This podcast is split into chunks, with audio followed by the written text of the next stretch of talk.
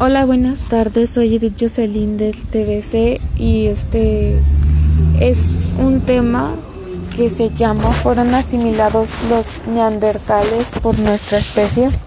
La genética nos ofrece información sobre ancestralidad, pero también la historia demográfica de poblaciones antiguas.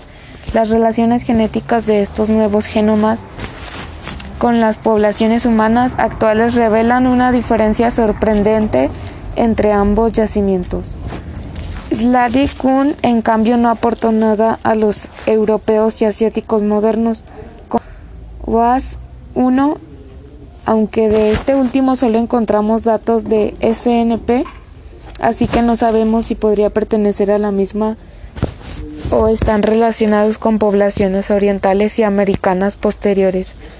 Esta intrigante heterogeneidad demuestra la existencia de poblaciones humanas diferenciadas en el Paleolítico superior para entender sin duda hará falta secuenciar más genomas antiguos.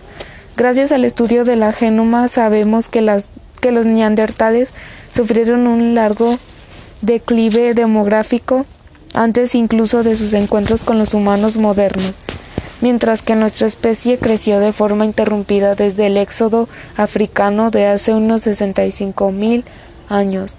Los primeros humanos modernos del Paleolítico superior, incluidos algunos individuos fechados poco después del periodo de contacto como los Costex, Costenx 14 o los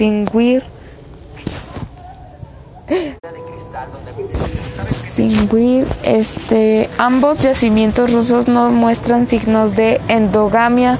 Todos tenían ancestros neandertales y muy recientes.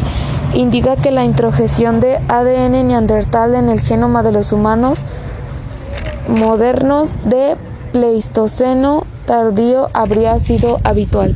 Esto demuestra que pues efectivamente este, los neandertales también este, son nuestros ancestros y después este, tuvimos ese ADN.